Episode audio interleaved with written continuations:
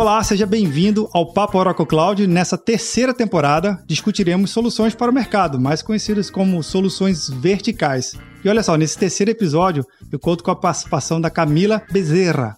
Bem, Camila, seja muito bem-vinda aqui ao Papo Oracle Cloud. Muito obrigada, Vinícius. Legal. Adoro estar aqui com você, Sochi. E eu pronunciei Bezerra para deixar bem claro que Camila não é daqui do Brasil, mas vai falar no nosso português, vai tentar aqui trazer informações super importantes para enriquecer mais ainda a nossa série que está muito legal falando sobre soluções verticais aqui da Oracle. E hoje a Camila vai trazer uma ideia muito bacana para a gente poder conhecer um pouquinho mais sobre essa vertical tão importante para a nossa economia, que são soluções, né, que é o mercado de varejo e o mercado também de alto consumo. Camila, antes de a gente começar o nosso bate-papo, eu queria só reforçar um recado aqui para quem está nos acompanhando a nossa minissérie. Lá no site do Papo Cloud, você vai acompanhar a transcrição completa de todo esse bate-papo aqui, além de todo e qualquer material de referência aqui citado. Então, acompanhe lá no site do Papo Cloud, olhe na descrição desse episódio no seu agregador de podcast favorito, todo e qualquer link material, vai ser bem legal acompanhar o nosso bate-papo. Bora lá? Camila, antes de a gente entrar no nosso tema central aqui do bate-papo, eu queria que você pudesse contar um pouquinho da sua trajetória e se apresentar aqui para quem está acompanhando a nossa série, por favor. Eu sou a Camila Andrea Becerra, sou colombiana e eh, trabalho como Sales Intelligence Consultant na Oracle faz dois anos. Né? Tenho a responsabilidade de produzir materiais para a indústria de varejo e toda a minha carreira tenho trabalhado como indústria de tecnologia e ambientes multiculturais. Aí eu estudei administração de empresas, com especialização em gerência internacional e adoro falar da experiência do cliente, da excelência operacional e ajudar muito os times de vendas para formar a, a melhor versão deles. Olha só, essa experiência que você traz de cuidar do varejo e da experiência do usuário, a gente vem tem visto uma transformação muito grande que o que tem definido praticamente é a experiência, né? Se você tem uma boa experiência com o seu usuário, seja ele no presencial e no online, coisa que a gente vai falar um pouquinho mais à frente, faz toda a diferença no, na solução e o, e o cliente acaba saindo na frente. Essa experiência é importante no, no contexto do varejo? É muito importante. Eu acho que é das experiências e das tendências centrais no contexto do varejo e no contexto geral da economia de hoje. Porque você pode adorar um produto, mas se tem uma experiência ruim como consumidor, não vai voltar. Vai conseguir um substituto deste produto deste serviço e, no lugar disso, se você tem uma, pode que não conheça o produto ou não conheça o serviço, mas se tem uma experiência legal ou alguém falou para você que teve no passado uma experiência legal com esse produto ou esse serviço, você vai vai provar, vai tentar e se gostar, você vai voltar e vai ser um cliente fiel na marca, do produto e, sobretudo, da experiência. Verdade. Isso faz a diferença totalmente hoje no mundo de, de atacado e do varejo para todos. Agora, essa experiência, Camila, a gente, obviamente, a cada ano muda alguma coisa, né? Seja um novo fornecedor, um novo produto, uma nova forma de interação daquele produto e serviço. Mas fala um pouquinho aqui para a gente como é que você tem visto nesses últimos anos o comportamento desse mercado porque mudou bastante, né? A gente está vivendo ainda um, período bem icônico na nossa sociedade, através da pandemia, mas tem trazido soluções e oportunidades. O que, que tem de comportamento que mudou, que tem chamado mais atenção justamente nesse período? Bom, principalmente, e aqui gostaria de fazer como um marco geral do que aconteceu, não somente nos dois, dois últimos anos na indústria, mas um pouquinho antes, a indústria vem se transformando praticamente desde a Revolução Industrial. O que tem acontecido com a tecnologia é que estas mudanças passaram a ser transformacionais e passaram a ser muito mais rápidas do que eram antes. Então, o primeiro é que a pandemia acelerou ainda mais as transformações que já o setor dos mercados de consumo, que inclui o varejo, atacado e a manufatura de bens de consumo, eh, né? E eh, não temos que olvidar que, sendo um dos principais vetores da economia da América Latina e uma das indústrias que mais empregos gera, hum, é importantíssimo ver como ela tem que se transformar, tendo em conta a transformação do comportamento do consumidor final. Então, também para as empresas de tecnologia como a nossa, fica um desafio adaptar nosso elevator pitch e nossa fala conforme as necessidades do consumidor final. Agora, porque ao final disso sim, depende também o sucesso do nosso cliente, né? Você citou um termo que é bem interessante. A gente melhorar o nosso pitch, né, que é o nosso discurso, a nossa fala no cliente e conseguir trazer elementos que para ele se conecta com aquele produto e serviço. Sair do, Uhum. acho que é um discurso mais normal e tradicional que a gente vê no mercado, é uma lista de requisitos e features e funcionalidades que para o cliente ele olha assim, tá, mas o que que isso tem a ver comigo? Quando você muda o discurso, conecta mais ah, diretamente na necessidade dele. Essa transformação que você também vê? Exatamente. O uso de ferramentas tecnológicas permite às empresas de varejo e atacado compreender melhor as necessidades dos consumidores finais e oferecer para eles uma experiência unificada e atraente. É isso o que nós temos que ajudar eles a construir eh, nesse dinamismo e complexidade que, que o sector tem, né? Porque, como falei, a pandemia o que fez principalmente foi acelerar as mudanças no comportamento do consumidor e também acelerar a transformação digital que as empresas do setor eh, tinham desde antes, né?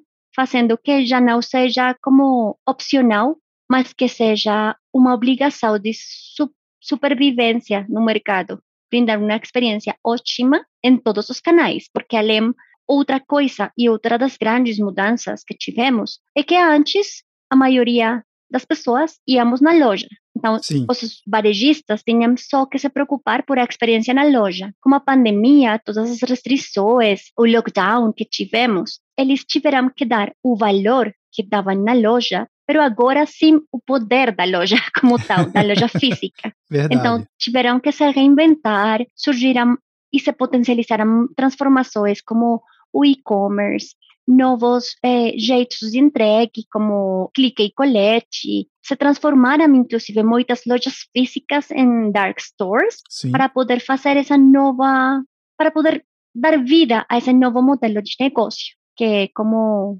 toda a experiência omnicanal, por não ter o foco central da loja física. Essa transformação que você falou, Camila, deixa bem claro que no modelo de experiência do consumidor na loja online, no e-commerce, ele às vezes ele começa na loja física. Não sei se você já percebeu isso, porque na loja física, onde ele tem um contato físico, né, presencial com o produto, ele vê Uhum. o formato, se aquilo ali mesmo o agrada, mas às vezes ele conclui a compra, ele finaliza aquela compra no online, na loja online do, da, da, mesma, da mesma marca, né? Então, você vê que uma coisa complementa a outra, na verdade não se exclui, se complementa, é isso? Totalmente. De fato, uma coisa interessante, antes da pandemia, quando a gente falava de omnicanalidade, se referia a ter uma loja física, um canal online, pero basicamente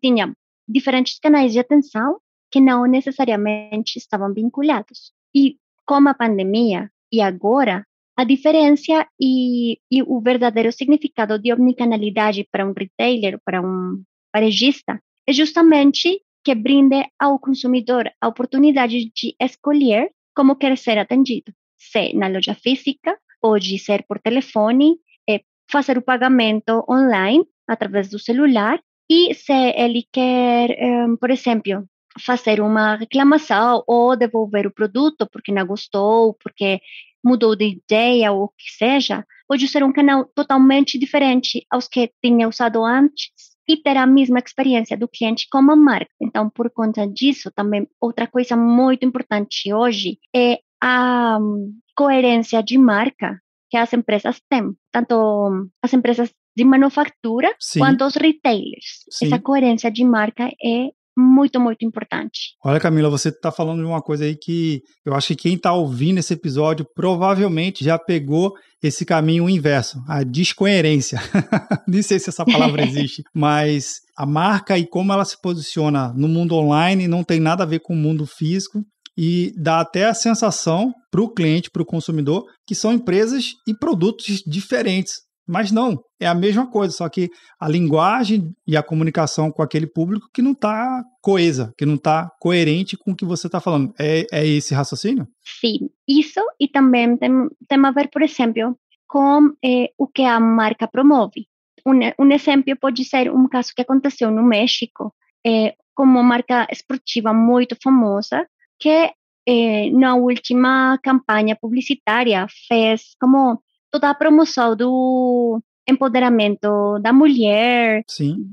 De tudo, como para ir um pouquinho em contra da eh, cultura machista normalmente, que normalmente era Sim. promovida no país. Sim. Infelizmente, eles levaram este mensagem, mas sem ter em conta que recentemente alguns dos executivos da, da firma tinham tido alguns inconvenientes Eita. de eh, acoso sexual e tudo isso. Então, ficava uma incoerência também entre o que estava promovendo e o que estava sendo feito. Então, ao final, pela protesta pelas redes sociais, por um consumidor cada vez mais conectado, que interage, que já não fica calhado, que não somente consome o que as marcas dão para eles, mas que exige Sim. coerência, eh, para o qual os valores deles são muito importantes, fez que, que esta marca tirara do ar eh, toda a, a publicidade de, de, de, de, empoderamento feminino, né? Então, Olha. Esse tipo de coerência também, não somente coerência na mensagem em todos os canais,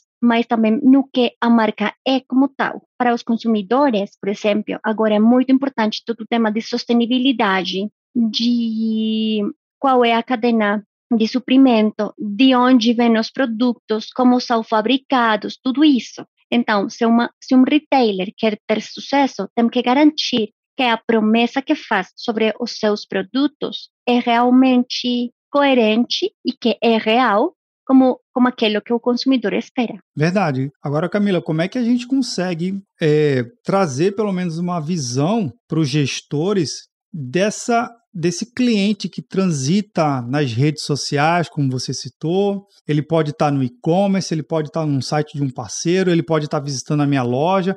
A depender da marca, ele pode estar visitando uma loja, seja na Colômbia, aqui no Brasil, na Europa, né? Porque às vezes as marcas são globais e ele tem que conseguir rastrear. Como é que é possível né, trazer uma, essa visão para os executivos das empresas? Falar assim, olha, tá aqui seu cockpit, seu dashboard, e isso aqui vai te ajudar. É possível isso? Eu acho que sim. É, sobretudo se nós falamos para eles, se, se ainda não são cientes, de um novo paradigma. Qual é esse novo paradigma? Que os mercados de consumo estão se transformando e que recentemente a omnicanalidade definia tudo, mas agora o omniconsumidor é quem é quem é, pede todas as transformações das áreas dos varejistas desde o gerenciamento das categorias de produto, toda a cadeia de suprimento, eh, o marketing, tudo, tudo se está transformando eh, para ter o consumidor final no centro. E o paradigma agora é commerce anywhere, anytime. Olha que legal. Coisas que antes eram globais, agora estão voltando para ser locais. Por quê? Porque o consumidor cada dia quer hiperpersonalização, e segurança. Então, os varejistas têm que procurar isso para eles e um desafio na cadeia de suprimento é o foco na última milha. Então, eu acho que a mensagem para eles é esse novo paradigma que temos agora nos mercados de consumo. Caramba, você falou uma coisa que eu fiquei assim muito empolgado, porque essa hiper customização que você cita traz aspectos culturais também que, né, por exemplo, se a gente só citar os dois países, Brasil e Colômbia, já tem aspectos totalmente legais que você pode estar tá personalizando um produto ali para dar características bem locais. E a depender do seu estado, da sua região que você more, traz mais ainda alguma coisa que você comentou, a última milha. E é difícil você, se tem um produto de, de construção global, como é que você entrega esse produto? Como é que você leva isso na, lá na ponta? Se você produz num lugar. E tem até um termo novo que fala tal do digital. Explica para a gente um pouquinho que termo é esse, como é que isso se aplica exatamente nesse contexto que você está falando, da hiperpersonalização. Podemos falar que a jornada de compra do cliente está construída de forma híbrida, né? Como você falou, já não é somente física, mas agora é também digital. Da combinação das duas, é de onde sai o conceito da experiência digital, que é a presença de um varejista nos dois mundos e garantir a experiência unificada do cliente nestes dois mundos é importantíssimo. Eu acho que um dos casos de sucesso fazendo isso é o exemplo das Havaianas, aí super, super conhecidas no Brasil. Sim. Porque justamente durante a pandemia, quando eles abriram a experiência da loja eh, digital, eles queriam que a pessoa sentira a mesma coisa que quando ela entrava na loja física. Aí com todas as cores, com a disposição dos produtos e tudo, para que fosse uma experiência unificada. Então, isso é um requisito para sobreviver agora, a construção de uma experiência física. Por quê? Porque agora, além que voltamos um pouquinho mais à normalidade, tudo, a loja física não desapareceu, tomou em mais força, sem que os consumidores deixassem de comprar por internet, porque durante a pandemia eles encontraram muito legal a experiência de tudo legal para eles na casa, então eles não vão abandonar essa como esse esse estilo de vida e se eles querem ir na loja, vão, ok? E uma coisa importante é que os consumidores não pensam em termos de canais, eles pensam em modo de experiência. Então, tem que ser uma experiência gente, não importa onde ou como eles escolhem fazer as compras. E de ali é de onde nasce o conceito da experiência digital. Nossa, isso que você está falando dá, abre um horizonte totalmente diferente de como a gente enxerga o consumo do, dos produtos e das marcas que a gente se relaciona, né? Literalmente, pouco importa se é na loja A, B ou C, se é na rede social de qualquer tamanho ou cor, você quer estar se relacionando com aquele produto. E, obviamente, né? para a gente que, para o empresário que de repente pode estar acompanhando esse episódio, ele pode ter uma ideia, poxa, como eu consigo melhorar e, e fazer essa rastreabilidade e chegar nesse detalhe, né? Que, por exemplo, a Camila está citando, é no detalhe que faz a diferença, é trazer a experiência do físico para o digital e do, do, do digital para o físico, né? Desde escolha uhum. do produto, recebimento em casa, forma de pagamento, que eu acho que aqui no Brasil foi, foi habilitado recentemente o modelo de pagamento que é o Pix, né, que é aquela transação é, financeira praticamente instantânea. Em poucos segundos uhum. você tem ali o, o, o, pagamento realizado. Isso também diminui uma, uma fricção e um atrito no, na experiência do usuário, que ninguém quer comprar um produto e ficar ali esperando o carrinho girar ou a loja passar o cartão de crédito, toma quer logo embora. Você tem visto Total. isso também, essa, essa experiência mais continuada e fluida do início ao fim do recebimento do pagamento também?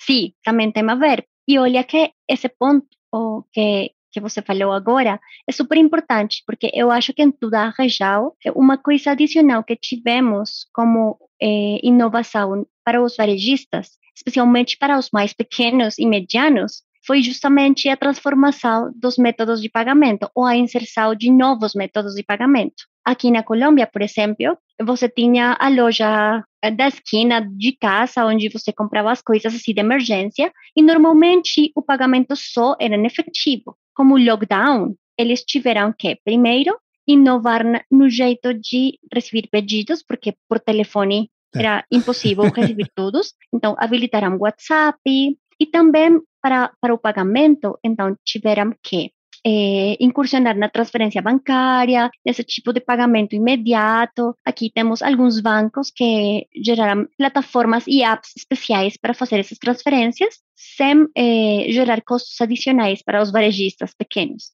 E muitos dos varejistas é, que têm um tamanho maior também têm incursionado ou estão incursionando com métodos de pagamento e, e incluso, por exemplo, na parte de serviços financeiros. Uma das coisas que teve, por exemplo, o Mercado Livre, que é um dos e-commerce mais importantes da região, Sim. foi justamente é, inserir dentro do marketplace deles o Mercado Pago. E agora, depois da pandemia, o Mercado Pago é uma das divisões da companhia mais grandes, inclusive que o Mercado Livre. Olha então, aí. definitivamente, isso também foi uma revolução aí do varejo. É verdade, viu? Isso aí você citou bem, e eu não estava nem. Eu tinha até esquecido da situação. O mercado pago hoje é tão grande quanto o mercado livre, se não tão maior. Traz, trouxe um modelo totalmente diferente de negócio.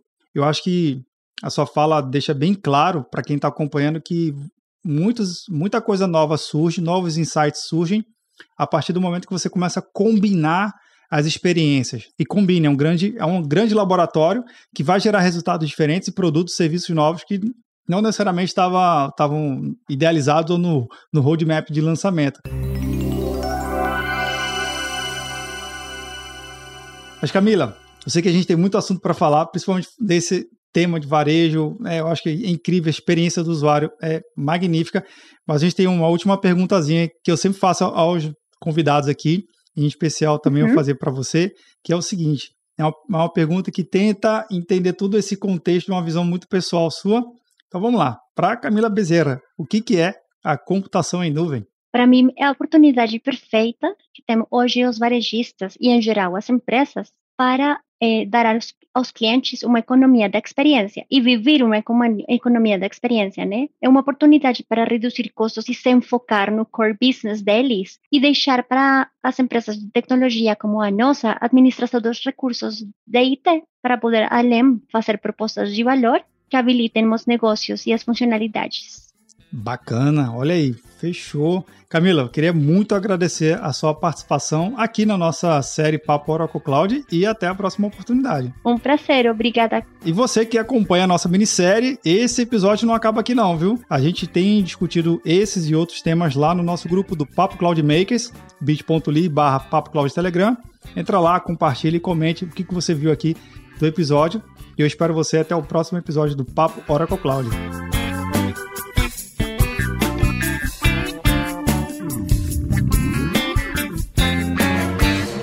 Mais um produto com a edição do Senhor A.